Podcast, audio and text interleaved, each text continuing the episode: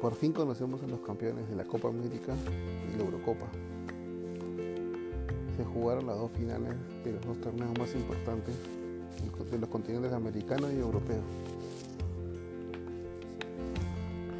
Primero la final de la Copa América se jugó el día sábado a las 7 de la noche. Brasil frente a Argentina, Neymar frente a Messi.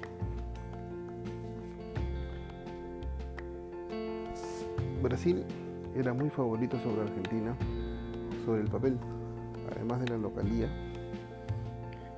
Recordemos que las dos últimas veces que las dos, selecciones más grandes del continente se enfrentaron fueron victorias para, para Brasil en la Copa América en 2004 en Perú y en la Copa América 2007 en Venezuela.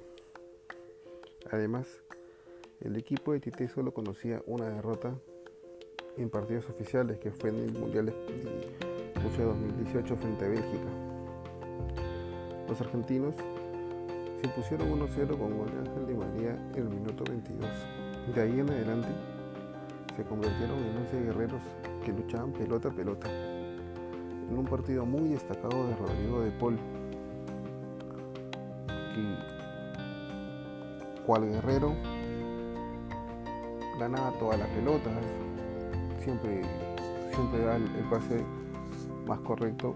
Y si bien es cierto, Lionel Messi no estuvo una noche brillante como nos tiene acostumbrado, por fin pudo levantar el tan ansiado trofeo con una selección mayor. Al finalizar el, encuentro tras el, fitazo final, todos los jugadores fueron a cargar a Lionel Messi, lo que se convirtió en un momento muy emocionante. Argentina campeona tras 28 años, lo que fue la sequía más larga de la historia de la selección.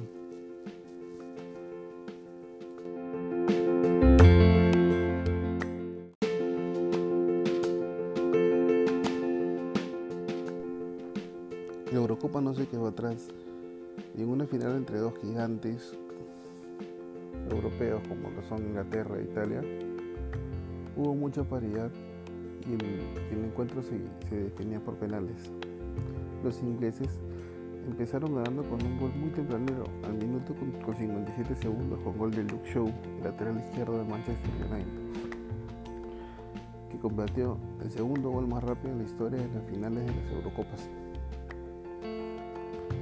En el segundo tiempo, Italia se fue con todo el ataque.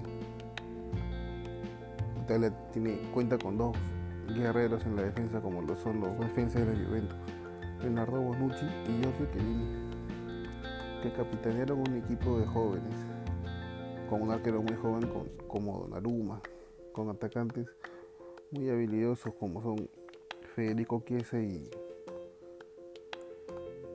y Lorenzo Insigne. Y el gol llegó en un balón parado de Leonardo, de Leonardo Bonucci. El partido llegó hasta los penales en, los que fallaron para Inglaterra. Saca, Rashford y Hudson Sancho. Para los ingleses, para los italianos habían fallado Jorginho y Velotti.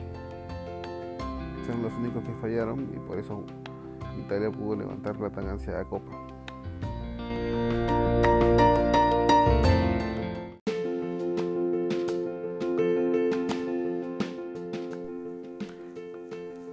Campeonaron dos elecciones históricas. Para los supersticiosos, podrán decir que después de la muerte del genio del fútbol mundial Diego Armando Maradona, pudieron campeonar sus dos selecciones más amadas, o mejor dicho, los dos países que más se le amaba. Recordamos que siendo argentino, estaba muy emparejado con, con Italia por, por, su paso por el Napoli.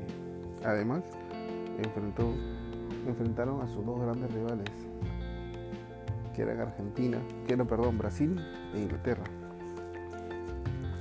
Así que siempre presente en la mano de Dios.